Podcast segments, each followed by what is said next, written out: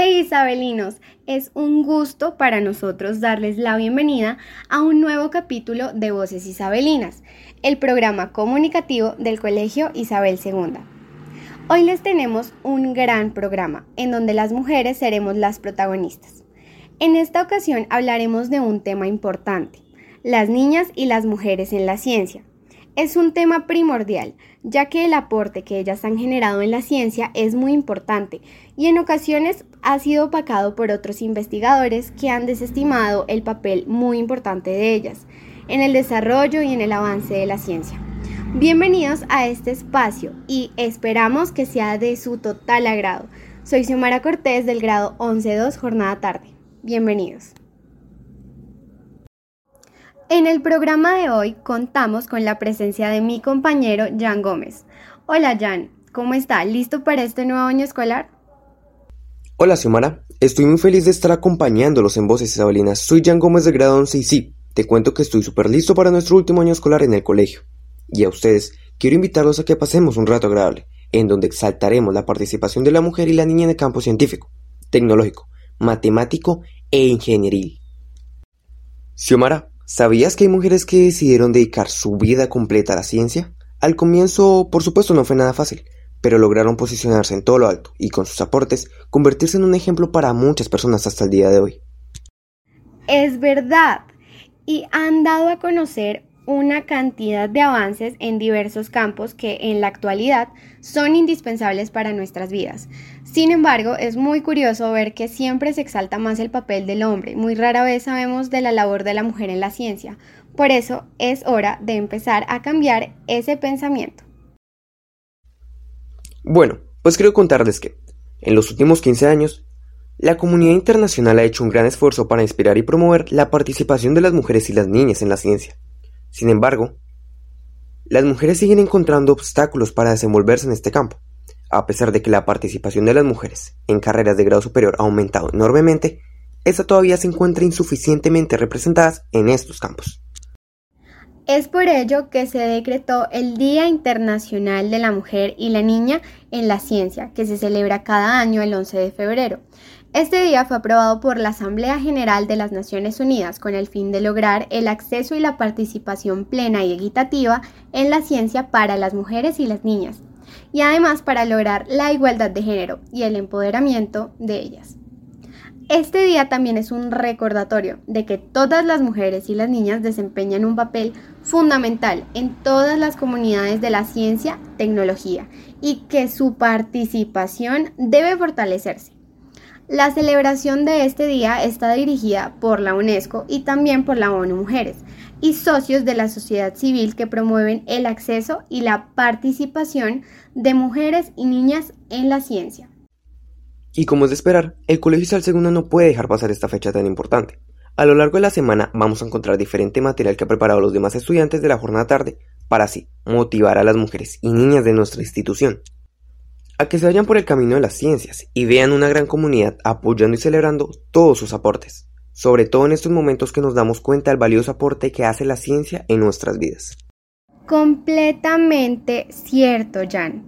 Muchas veces oímos hablar de los valiosos aportes que hicieron los hombres en la ciencia. Figuras como Einstein, Charles Darwin, Patarroyo, ellos y muchos más han quedado en nuestras mentes por los valiosos aportes que hicieron. Sin embargo, muy pocas veces citamos y agradecemos los aportes de las mujeres. Por ejemplo, Margarita Salas, una mujer española que dedicó su vida a trabajar con ADN. Hoy en día, muchos de los aportes genéticos se los debemos a ella. Completamente cierto.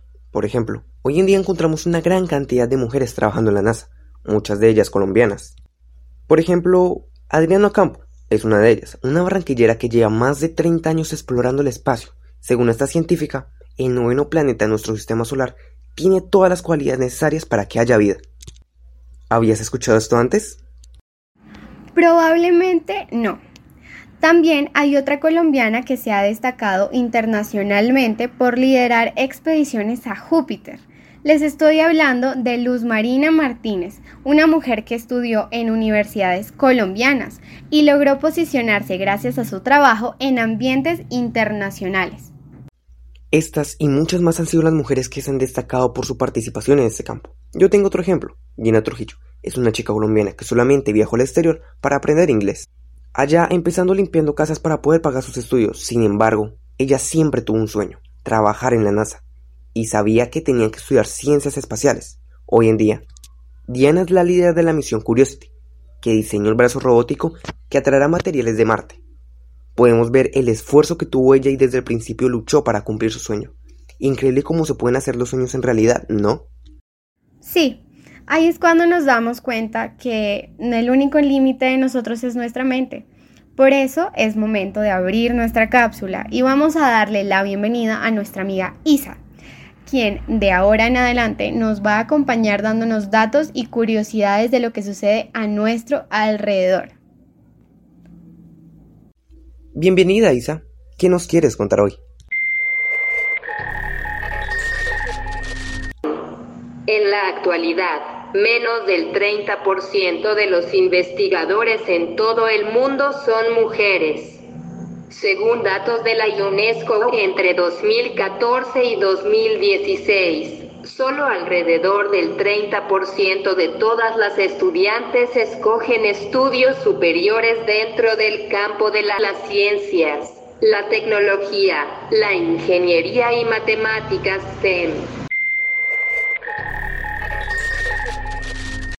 Una de las misiones de Voces Isabelinas es hacer partícipes a toda nuestra comunidad educativa. Por eso, siempre tenemos de invitados a estudiantes, profesores, administrativos, padres de familia y por supuesto egresados de nuestra institución. Por eso, en nuestra sección Participando Ando, hemos invitado a tres espectaculares mujeres que usaron nuestro uniforme con orgullo, que pasearon por los pasillos y jardines de nuestro colegio y que, según ellas, pertenecen orgullosamente a nuestra comunidad isabelina. Y es que son las mujeres que decidieron irse por el camino de las ciencias, que encontraron en esa disciplina una pasión y una forma de vida. Y hoy nos van a contar un poco de su experiencia y de sus vivencias en esta entrevista.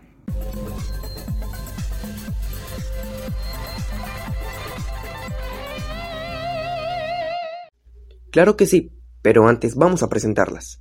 Ellas son Natalia Torres Novoa, PROM 2017, estudiante de sexto semestre de física en la Universidad Distrital Francisco José de Caldas. También nos acompaña Samantha Fierro, PROM 2016, estudiante de cuarto semestre de Química, y Nasli Castiblanco, PROM 2017, estudiante de Física también. Buenas tardes, Samantha. Gracias por acompañarnos. Muy buenas tardes. Gracias a ustedes por invitarme. Cuéntanos un poco de ti, cuéntanos tu historia. ¿Cómo llegaste a estudiar química? Y cuando estabas en el colegio, ¿ya sabías que ibas a estudiar?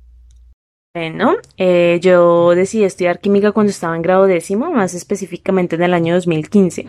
No fue una decisión que tomé a la ligera, de hecho yo estaba enfocada y decidida en estudiar artes, pero no fui apoyada por mi familia. Entonces eso llevó a que me cambiaran de colegio con el fin de castigarme y de cambiar mi mentalidad. Y pues así fue que llegué a Isabel II. Eh, para ese entonces yo sentía un gusto pasajero momentáneo por la química, pero me topé con una profesora, mm, diría yo, un poco difícil, ¿sí? Y pues yo sentía que yo era buena en química, de hecho se me hacía algo muy sencillo y divertido al mismo tiempo, pero sentía por parte de ella como un rechazo, no sé, como esas ganas de querer confundirme, de corcharme. Además, yo no era una estudiante destacada, yo no hablaba mucho, tampoco participaba en clase, entonces era de asombro que yo pudiera hacer un taller en 20 minutos cuando los demás necesitaban de dos horas. Pero fue esa sensación la que no me dejó avanzar más en la materia. Eh, ese año lo perdí por rebeldía y venganza. No les diré mentiras.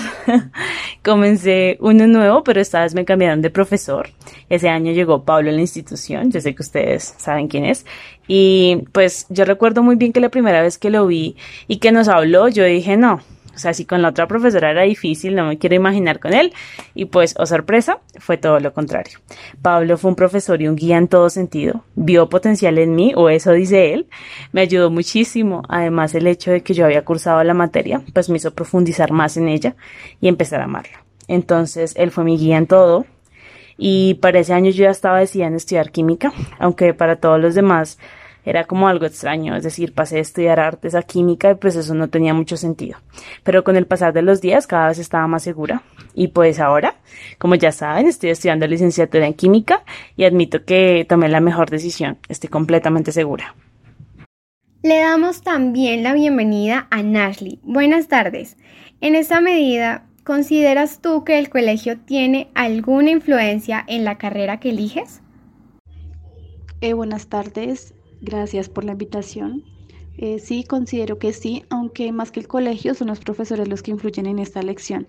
Digamos, cuando hay una clase que te gusta y en la cual te destacas, empiezas a poner atención a las carreras ligadas a esa asignatura. Y la razón es porque el maestro hizo su labor de la mejor manera, implantó en ti un deseo de aprender y avanzar en ese camino. Así es, Samantha. Otra pregunta. ¿Consideras que es importante estudiar ciencias en este país? Considero que es importante estudiar alguna ciencia en cualquier país, desde Colombia hasta, no sé, hasta Alemania. La ciencia, además de ser espectacular, está presente en todo lo que vemos, en lo que sentimos y en lo que somos. Entonces no es algo que es subjetivo, pasajero o, o inservible, como comúnmente se piensa, sino por el contrario, es algo que es real, es sólido, asombroso y sobre todo inimaginable. Entonces, lo que sabemos hoy en día sobre el mundo, sobre nuestro cuerpo, sobre lo que comemos, ¿sí? Es gracias a la ciencia. Es gracias a personas que decidieron estudiarla y dejarse sorprender de ella.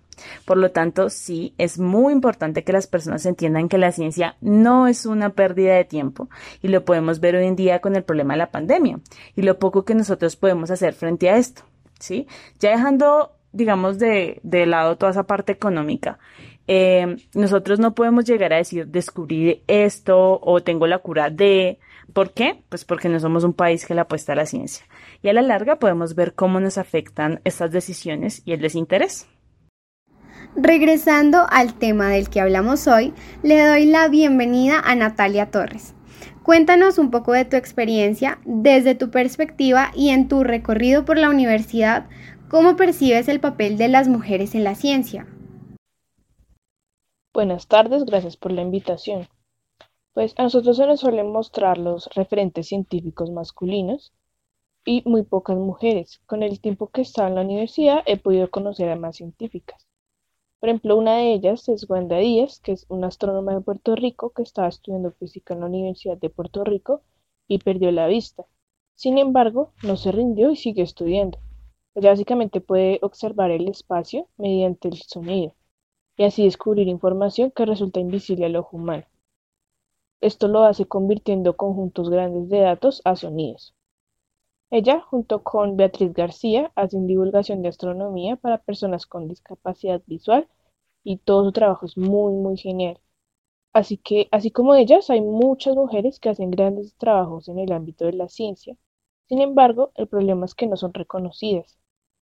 En cuanto a mi carrera, no he sentido ningún tipo de discriminación y creo que esto se debe principalmente a que en el semillero de investigación en el que me encuentro, la mayor parte somos mujeres y esas son las que lideran. ¿Cómo es el rol de las mujeres en el campo de la investigación científica? Desde la antigüedad se generaron estereotipos de género en los cuales se consideraba que las mujeres no debían estudiar, y menos si era una ciencia. Esto no se ha logrado erradicar en la actualidad, por eso los porcentajes de mujeres que estudiamos una ciencia es mucho menor a la cantidad de hombres que la estudian. Debido a esto, hay un número menor de mujeres que realizan investigación científica en comparación con los hombres. A estos se les otorgan los puestos de liderazgo antes que a las mujeres. Por ello se necesitan más mujeres estudiando ciencias para romper con estos estereotipos porque las investigaciones realizadas por mujeres son igual de importantes a las que pueda realizar un hombre. Sí, total, así es. Bueno, regresemos con Ashley. Cuéntanos, ¿cómo fue tu experiencia en tu primer día de clase en la universidad? El primer día de clases, la verdad, me sorprendió mucho la baja cantidad de mujeres que entran a las carreras en ciencias y ciencias aplicadas, así como las pocas profesoras mujeres que hay en mi universidad. Digamos que a comparación de otras licenciaturas como pedagogía infantil, el papel de la mujer en la física, pues que es mi rama, es muy escaso. Nasli, ¿consideras que es importante estudiar ciencia en este país? Sí considero que es importante, ya que estas carreras ayudan al avance social e intelectual del país. En estas carreras aprendemos a entender nuestro entorno y su influencia en la cotidianidad. Así aprovechamos dicho conocimiento para la innovación y el desarrollo personal y social. Esta pregunta me gusta mucho. ¿Creen ustedes que las y los estudiantes isabelinos tienen posibilidades de ingresar a la universidad? Claro que tienen muchas posibilidades de ingresar a la universidad. Una gran ayuda es el IFEX, con este se puede ingresar a las universidades públicas del país, donde el costo de la carrera universitaria no será muy alto porque este dependerá de los ingresos de la persona que pagará la matrícula.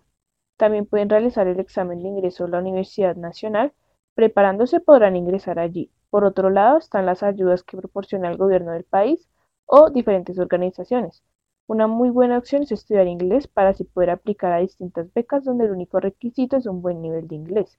Así que sí, si todos se preparan, pueden ingresar a la universidad.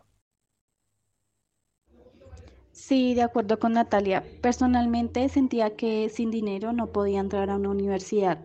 Sin embargo, las universidades públicas ofrecen oportunidades a las personas que, como yo y muchos estudiantes isabelinos, no contamos con las condiciones económicas para poder pagar una carrera universitaria. Sinceramente, yo estoy muy agradecida con la Universidad Distrital por brindarme un cupo y poder seguir adelante y cumplir mis sueños. Por supuesto que sí tienen toda la oportunidad para ingresar a la universidad. Pienso que el mayor obstáculo es no tener confianza y seguridad en uno mismo. Obstáculos habrán siempre y en todo, pero lo que hacemos con ellos es lo que cuenta. Sí, de nada me sirve a mí tener todas las capacidades del mundo si no las aprovecho y si no confío en ellas. Yo estuve en el lugar de ustedes, con el mismo uniforme, en los mismos salones y con los mismos profesores, o al menos la gran mayoría, y sé que lo más difícil es creer en uno mismo. ¿Con esto a qué me refiero? Eh, a que dejamos que el miedo nos gane y creemos que no somos lo suficientemente inteligentes, que no vamos a poder porque no tengo el dinero, porque eso cuesta mucho, por esto y aquello, y el dinero es importante, sí, pero no es todo.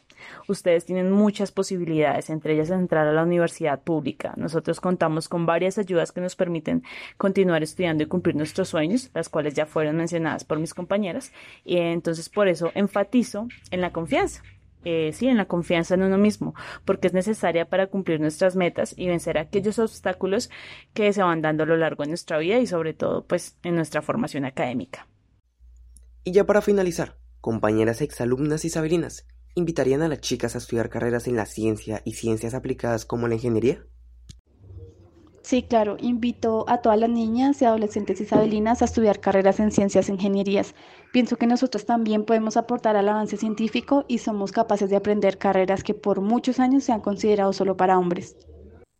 Por supuesto que las invitaría porque las mujeres somos completamente capaces de estudiar esto y lo que queramos. Somos muy inteligentes y podemos demostrar las grandes cosas que podemos hacer por la ciencia y se necesitan más mujeres en las ciencias porque las ciencias y las ciencias aplicadas no son carreras solo para hombres.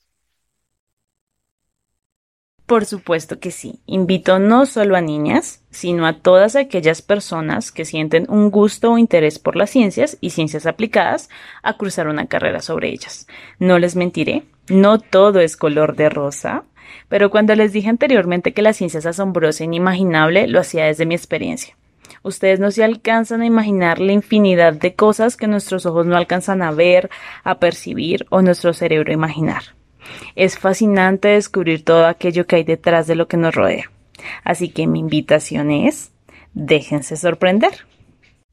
Qué gran ejemplo el que nos dan estas tres chicas. De verdad, me siento muy motivado la forma en la que se expresan, el cariño y la gratitud por supuesto que le brindan al colegio. Y sobre todo, el amor que le tienen a la ciencia. Me siento muy honrado y representado por ellas.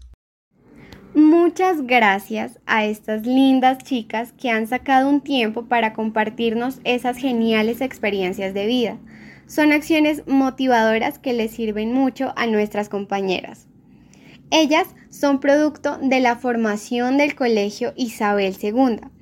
Eso quiere decir que sí es posible hacer realidad los sueños que cuando citamos ejemplos de las mujeres en la ciencia, no solamente nos referimos a mujeres lejanas que no tienen nada que ver con nuestro entorno, son mujeres como nosotras, llenas de sueños y metas por cumplir. Después de todo lo que hemos visto el día de hoy y resaltar la importancia de las mujeres en nuestro mundo científico, antiguo y actual, nos damos cuenta del invaluable aporte que han hecho ellas, de las ideas tan importantes e increíbles que han tenido para avanzar en el conocimiento de nuestro mundo, por medio de la ciencia. Así es. Solo nos resta rendirles este sincero y pequeño homenaje, como lo fue este corto pero significativo programa y esperar que sigan apareciendo muchas más mujeres que se animen a cabalgar en este indomable mundo de la ciencia. Que vivan las niñas y las mujeres científicas. Adiós.